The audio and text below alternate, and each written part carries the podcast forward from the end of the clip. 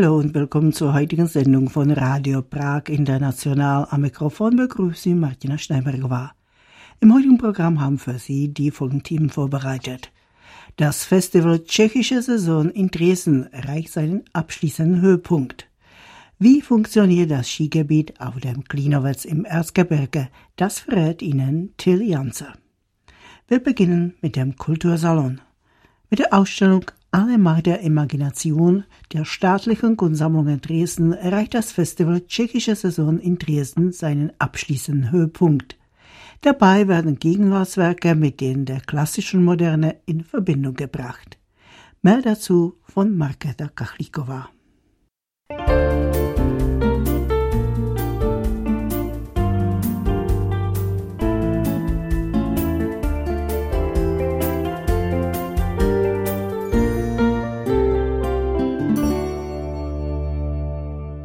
Wir haben hier nicht nur die zeitgenössischen Positionen zeigen wollen, sondern wir haben sie in einen visuellen Dialog oder inhaltlichen Dialog mit den Kunstwerken der klassischen Moderne gestellt. Wenn wir über Zeitgenossen sprechen, dann haben wir in der Ausstellung 30 Künstler, Künstlerinnen aus Tschechien und dazu kommen noch 20 Klassiker der modernen Kunst. Soweit der Kunsthistoriker Jiří Veit. Er ist Hauptkurator der Ausstellung Alle Macht der Imagination, die aktuell in der Kunsthalle des Lipsiusbaus in Dresden läuft. Ihr Titel basiert auf einem bekannten programmatischen Appell der französischen Surrealisten. Malerei, Zeichnung, Grafik, Skulptur, Installation, Film oder Textil- und Glaskunst. Die ausgewählten Objekte bilden einen umfangreichen Querschnitt durch die tschechische Kunst. Man wisse in Deutschland nur ganz wenig von der Tradition der bildenden tschechischen Kunst, sagt Marion Ackermann, Generaldirektorin der staatlichen Kunstsammlung in Dresden und Co-Kuratorin der aktuellen Schau. Und dann hört es aber schon bald auf.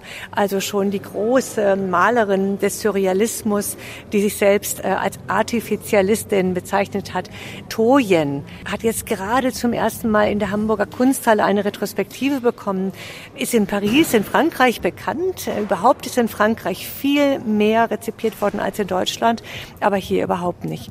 Jemand wie Pechanek, eine echte Entdeckung für mich, der in den 30er Jahren diese unglaublich radikalen Lichtskulpturen geschaffen hat, so amorphe Körper und dann mit Neon zwischen Architektur und Kunst und kinetischer Kunst, ist hier überhaupt nicht bekannt.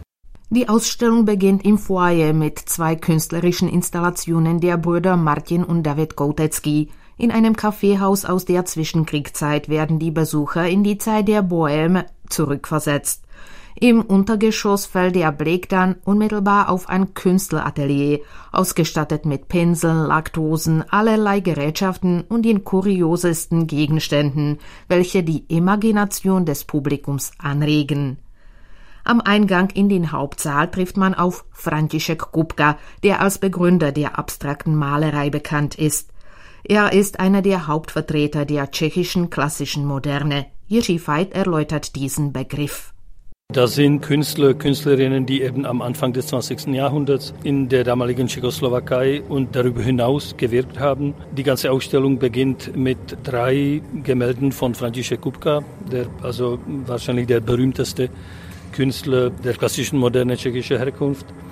Und äh, so gehen wir dann weiter. Also wir haben Bohumil Kubisch da. Das ist jemand, der der in Dresden gegründete Künstlergruppe Die Brücke angehört hat. Wir haben hier auch Toyen mit Jędrzej Stierski. Das ist ein Künstlerpaar, das in Paris über Jahre gelebt hat und am Ende der 20er Jahren haben die dort auch einen eigenen Ismus gegründet, nämlich den Artificialismus. Aus dieser künstlerischen Strömung zeigen wir auch ein paar ganz prägende äh, Kunstwerke. Äh, darüber hinaus haben wir auch Otto Gutfreund da, das ist der Pionier der kubistischen Plastik. Des Weiteren haben wir auch äh, Fotografen. Wir haben Josef Sudek, äh, wir haben Jaromir Funke als Pionier der abstrakten Fotografie schlechthin und so weiter und so fort. Das Konzept der Ausstellung sei nach langen Überlegungen und Gesprächen mit seinen Kollegen entstanden, sagt der Kurator. Ich wurde auch mehrfach gefragt, also was ist eigentlich das das Prägende, das Eigenartige an der äh, zeitgenössischen äh, tschechischen Kunstszene. Deshalb also war mir schon ein Anliegen, dass ich hier versuche zu zeigen, inwieweit und wie ist eigentlich die tschechische zeitgenössische Kunstszene anders als eben die anderen. Man muss auch dazu sagen, noch ergänzend, dass in der gesamten Region Ostmitteleuropa oder Osteuropa, wie man möchte, spricht man oder denkt man immer noch in den nationalen Kategorien. Also das ist nicht so im Westen.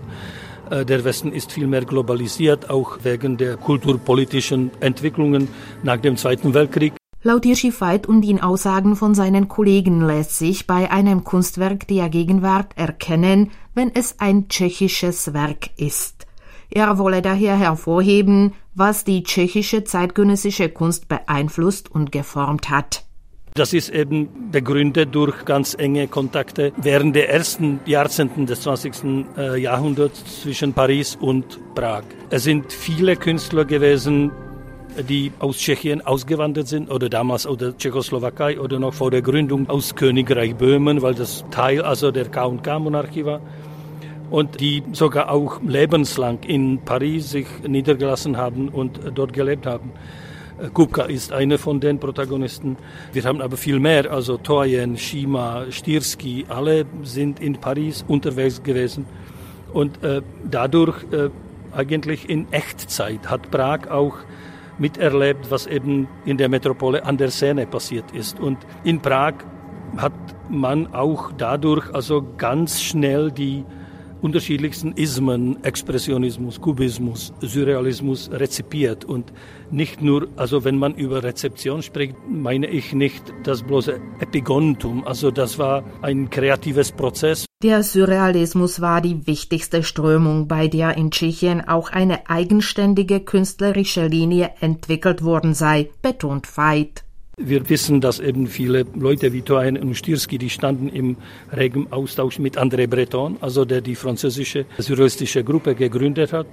Und kurz danach erleben wir eine Gründung der tschechoslowakischen Surrealistengruppe. Und das ist nicht von ungefähr. Und es ist auch nicht überraschend, dass diese tschechische Surrealistengruppe immer noch funktioniert. Im Gegenteil zu den Franzosen, die haben, glaube ich, am Ende 70er Jahren bereits aufgehört, sich zu treffen und als Gruppe aufzutreten, also die Tschechen aber nicht. Und dann ironischerweise sind es die Surrealisten auch unter dem kommunistischen Regime, die weltweit große Anerkennung auch erlebt haben und es strömten also Leute, die eben mit den tschechischen Surrealisten, angeführt von Jan Schwankmeier, in Kontakt treten wollten. Man erlebt also nicht diese frankophone Nähe oder diese rege Kontakte zwischen Paris und Prag. Man erlebt es also nirgendwo in der Region Ostmitteleuropas. Also das kennen wir nicht aus Deutschland, das haben wir nicht in Polen. Das gibt es nicht wirklich in diesem Ausmaß in Ungarn und so weiter und so fort.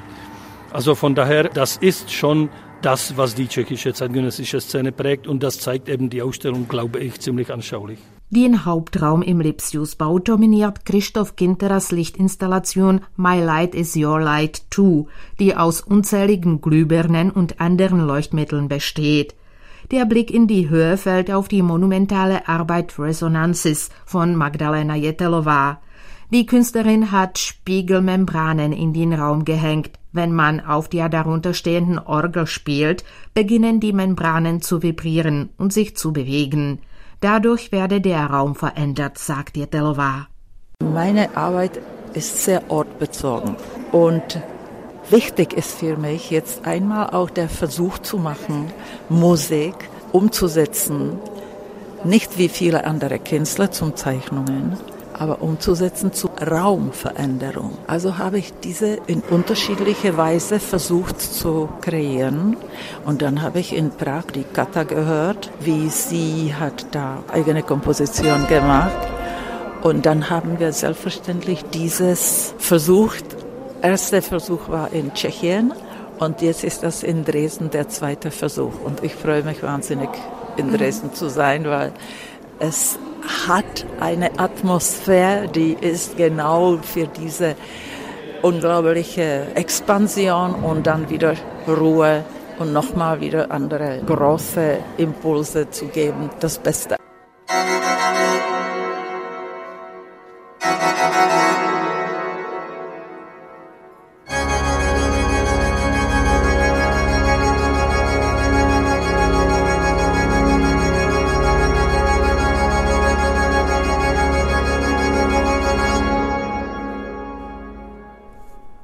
Nicht nur Installationen sind im Lipsiusbau zu sehen. Die Mehrheit der ausgestellten Kunstwerke sind klassische Gemälde, wie etwa das Bild von Tomasz Císařovský. Es gehört einem Zyklus an, in dem der Maler anhand einer Modellpuppe durch die Geschichte des 20. Jahrhunderts führt. Er erläutert. Na tomto obraze je společně s bratry Čapkama, který byly zásadní postavy pro Českou. Auf diesem Bild ist er gemeinsam mit den Brüdern Čapek dargestellt, die wirklich also Schlüsselfiguren der Kunst- und Kulturszene der ersten tschechoslowakischen Republik, also der Zwischenkriegszeit waren, der eine Schriftsteller, der andere Maler. Josef Čapek hat unter dem Einfluss des sich verändernden politischen Klimas im vergangenen Jahrhundert noch zwei letzte Zyklen gemalt, bevor er ins KZ gehen musste, und zwar das Feuer und die Sehnsucht.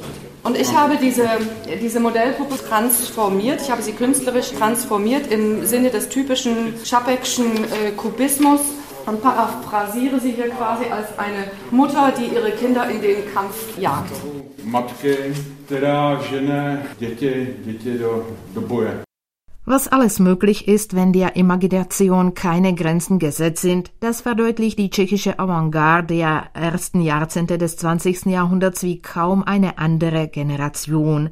Ihre Vertreter haben eine Bildsprache geschaffen, die bis heute nachhalt. Diese zeichnet sich durch ihren Formen- und Farbreichtum, durch feine Selbstironie sowie einen spielerischen und imaginativen Zug aus. Rund 250 Werke sind in der Kunsthalle im Lipsiusbau zu sehen.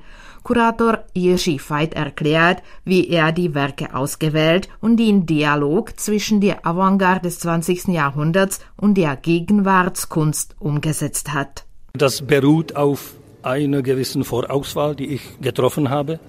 Und danach aber habe ich mit jedem Künstler, jeder Künstlerin Gespräche geführt, auch über so Rezeptionsarten dessen, was man als klassische Moderne bezeichnet. Und es kam schon dabei raus, wie intensiv diese Art der Rezeption der avantgardistischen Strömungen in der damaligen Tschechoslowakei immer noch die zeitgenössische Kunstszene prägt oder sie stark beeinflusst. Also ich kann Beispiele nennen, zum Beispiel als ich beim Daniel Pitin, also sein Atelier, besucht habe, habe ich auf seinem Tisch eine aufgeschlagene Monographie von Bohumil Kubista gesehen aus den 80er Jahren. Auf einer Doppelseite, wo ein fantastisches Gemälde von Kubista abgerichtet war, nämlich also das Bild des Erhängten.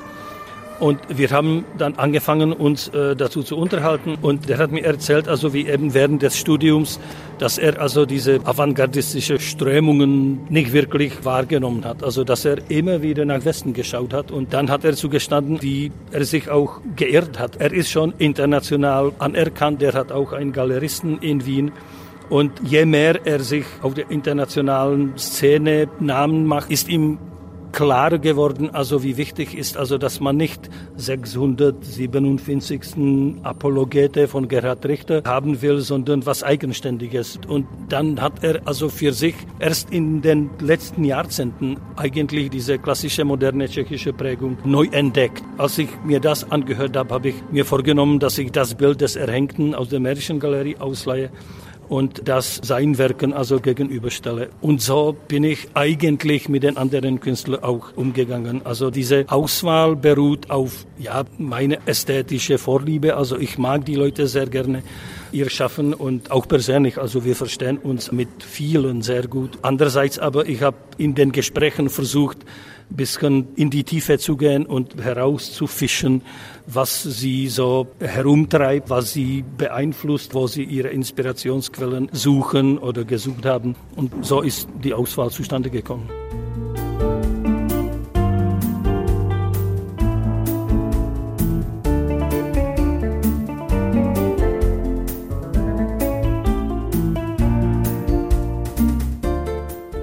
Die Ausstellung Alle Macht der Imagination findet in der Kunsthalle im Lipsiusbau in Dresden statt.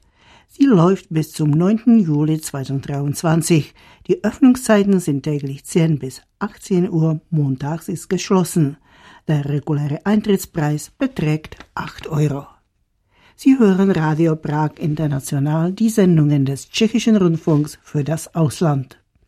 In den Bergen Tschechiens liegt noch genügend Schnee zum Skifahren. Das gilt auch für das Erzgebirge und das dortige größte Skigebiet am Kallberg, dem Glinovec. Doch wie funktioniert eigentlich der Betrieb einer modernen Skisause? Mit welcher Technik wird der Schnee bearbeitet?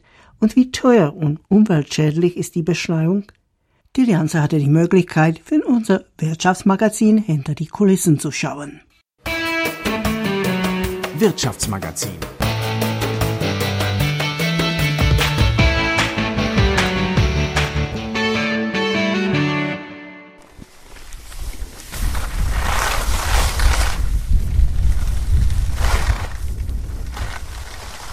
flott abzuschwingen, beispielsweise auf der Paschesowka auf der Nordseite des Keilbergs oder auf der langen Jachimowska auf der Südseite der höchsten Erhebung im Erzgebirge, das lässt sich in diesen Tagen bei guten Bedingungen. Zwar lagen am Dienstag nur rund 40 Zentimeter Schnee auf den Pisten, aber moderne Raupentechnik sorgt im Skigebiet Klinowetz für eine gleichmäßige Unterlage. Außerdem können 80 Prozent des Areals mit seinen knapp 32 Pistenkilometern beschneit werden. Das ist ein kleines Tabu. Auf der anderen Seite werden die Möglichkeiten manchmal auch überschätzt. Aber die technische Beschneiung gehört heute zur Grundausstattung eines Skigebiets, wie die Lifte und Sessellifte oder die Pisten und Pistenraupen. Das gilt nicht nur hier in Tschechien, sondern genauso in den Alpen. Selbst auf 3000 Metern Höhe sind Schneekanonen zu sehen. So wirbt Libor Knott für Verständnis. Er leitet den Verband der tschechischen Erholungszentren in den Bergen. Das Zentrum für die Produktion von Kunstschnee am Klinowetz liegt neben der Talstation des Sessellifts Prima Express.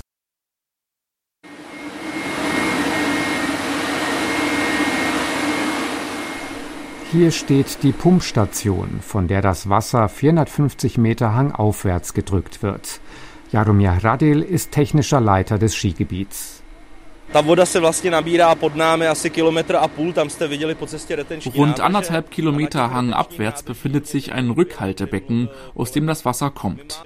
Die Behörden geben uns vor, wie viel wir pro Jahr entnehmen und wie schnell wir das Becken entleeren oder befüllen dürfen.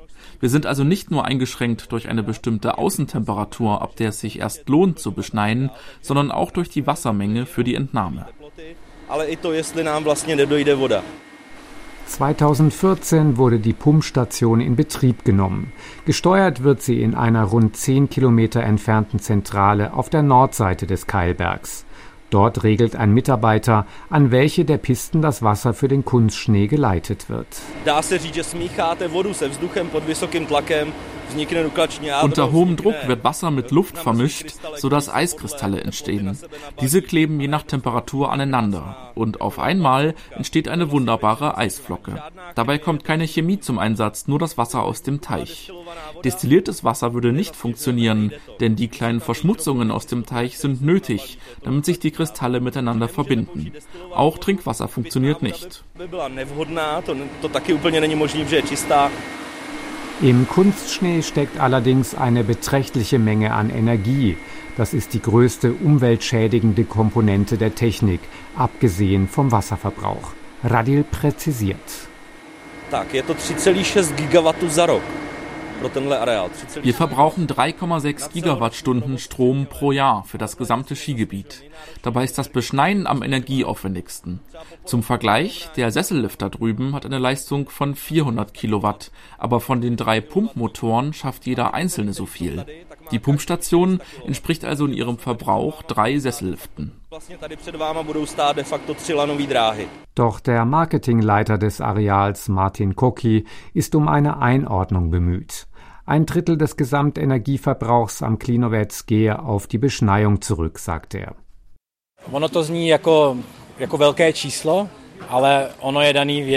Das klingt wie eine große Zahl, aber sie verteilt sich aufs ganze Jahr, inklusive dem Sommerbetrieb der Sessellifte.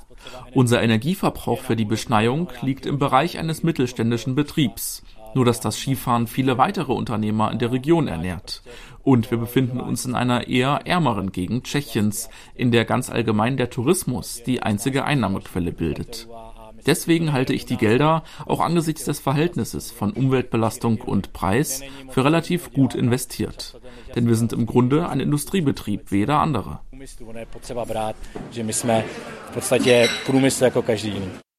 Allerdings geht es in dem Skigebiet durchaus noch deutlich umweltfreundlicher. Jaromir Radil als technischer Leiter denkt an ein eigenes Pumpspeicherkraftwerk. Dies sei ein kleiner Traum, sagt er mit Begeisterung. Allerdings würde dieser im Nebental im Bereich Necklit entstehen. Oben soll es ein Rückhaltebecken mit 23.000 Kubikmetern Wasser geben und 240 Höhenmeter darunter die Auffangbecken. Jestli se to wenn sich dies umsetzen lässt, wären wir in Sachen Strom theoretisch unabhängig. Dies gilt zwar nicht für die Zeit der Beschneiung, aber wir würden im Sommer elektrische Energie erzeugen und in das Leitungssystem des Konzerns Chess einspeichern, wobei wir die Menge im Winter wieder entnehmen. Dieses kleine Wasserkraftwerk würde 70 Prozent der elektrischen Energie decken, die wir verbrauchen. Wir wären also Stromproduzent und Stromverbraucher in einem. Rückhalte- und Auffangbecken sind laut Radil auch schon im Flächennutzungsplan vorgesehen.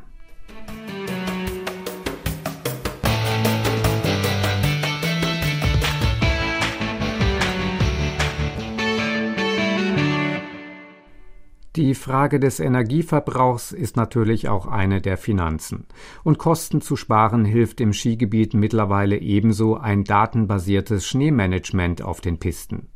Jaromir Radil bittet oben auf dem Keilberg in die Kabine der Pistenraupe. Man solle beide Füße auf die Erhöhungen stellen und sich hinsetzen, instruiert der technische Leiter. Der zusätzliche Monitor ist für die Technologie SnowSat zuständig. Links auf dem Display sehen Sie den Wert 68 cm. Das ist die genaue Schneehöhe unter der Maschine. Zudem wird eine bunte Karte angezeigt. Links ist zum Beispiel ein roter Fleck zu sehen. Dort wird nicht Ski gefahren und es liegt nur 20 cm Schnee. Fleck, tam se neližuje, tam je 20 cm. Über das System wird also nicht nur die Schneehöhe unter dem Fahrzeug erfasst, sondern auch die davor und daneben. Dazu braucht es die geologischen Grunddaten, die im Sommer per Laserscanner aus dem Flugzeug gewonnen werden. Was dann aktuell an Schnee liegt, kann Snowsat bei der Fahrt mit der Pistenraupe direkt erkennen. My jsme Snowsat tady v té rolbě už wir haben Snowsat nun in der zweiten Saison in diesem Fahrzeug und beim neuen Pistenbully, den wir dieses Jahr gekauft haben, haben wir gleich darauf geachtet, dass diese Technologie schon eingebaut ist. Denn nach der vergangenen Saison haben wir festgestellt, dass uns diese Technik jede Menge Zeit und Geld spart. Weil wir den Schnee besser verteilen können, verbrauchen wir weniger Diesel für die Raupen. Man will ja nicht an der einen Stelle anderthalb Meter tief Schnee haben und an einer anderen nur 40 Zentimeter. Von den insgesamt neun Pistenbullis im Skigebiet haben aber nur zwei die neue Technologie. Laut Radil macht dies aber nichts aus. Die Fahrer dieser zwei Raupen würden die Pisten vorher abfahren und so den Kollegen die entsprechenden Karten bereitstellen können, die diese vor ihrem Einsatz in ihren Büros einsehen.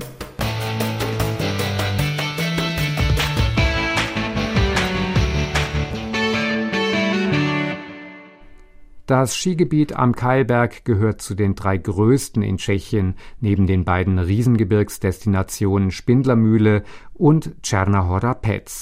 Seit dieser Saison befindet sich hier auch die längste Abfahrt im Land, die 3,4 Kilometer lange blaue Piste Lasenska. Marketingchef Martin Koki. My jsme tady tu sjezdovku vlastně diese Abfahrt haben wir aus bestehenden Umfahrungen der Jachimowska geschaffen, die bisher nicht für eine intensive Nutzung hergerichtet waren und von den Besuchern kaum genutzt wurden. Das fanden wir schade und deswegen haben wir Umbauten vorgenommen. Die Umfahrungen wurden verbreitert und werden nun auch beschneit. So ist eine schöne blaue Piste entstanden. Dadurch können nun auch Familien mit Kindern oder nicht ganz so erfahrene Skifahrer auf der Südseite des Skigebiets parken, weil sie nun nicht mehr die teils sehr steile Jachimowska hinunterfahren müssen. Familien und Anfänger haben früher lieber die Nordseite des Keilbergs angesteuert. Im Übrigen ist das Skigebiet am Keilberg mit dem nördlich anschließenden Fichtelberg verbunden. Ab einer anderthalb Tageskarte kann man mit demselben Ticket auf beiden Seiten der Grenze hinabschwingen. Die Verbindung läuft bisher über einen Skibus, der vom einen auf den anderen Gipfel fährt. Doch der Traum ist eine echte Skischaukel. Dies ist sogar in den Bereich des Realen gerückt. Wir haben jetzt eine weitere Verhandlungsrunde mit der deutschen Seite eröffnet. Die Leute von dort waren schon mehrfach bei uns, aber irgendwie ist es nie von Erfolg gekrönt gewesen. Deswegen möchte ich jetzt auch nicht voreilig sein, aber die Sache ist nicht tot und wir bemühen uns weiter. Martin Koki spricht dabei von zwei Varianten für das Projekt. Die eine würde bedeuten, dass die Skifahrer ins sogenannte Fuchsloch abfahren und sie auf beiden Seiten jeweils ein Lift nach oben bringen kann. Die zweite Variante sei eine Kabinenbahn, zwar nicht direkt von Gipfel zu Gipfel, aber zwischen beiden Bergen, so Koki. Sie würde nur zur Personenbeförderung dienen. Beide Varianten seien bereits zu Papier gebracht, die Verhandlungen mit allen Verantwortlichen inklusive Politikern liefen aber noch, sagt der Marketingchef. Und er fügt hinzu, dass am schwierigsten das Einholen aller Genehmigungen sei. Der Bau an sich könne dann innerhalb von einem Jahr bewerkstelligt werden, so Martin Koki.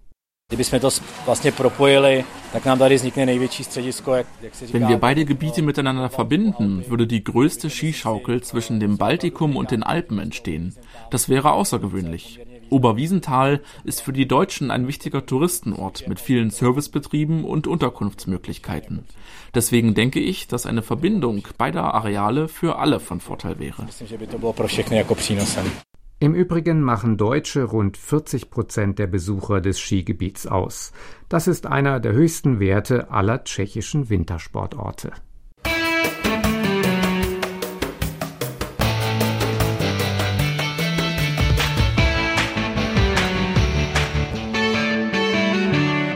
Erzgebirge hat sie Tiljanse eingeladen. Und damit sind wir fast am Ende der Sendung angelangt.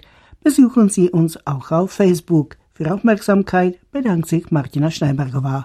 Sie hörten Radio Prag International die Sendungen des tschechischen Rundfunks für das Ausland.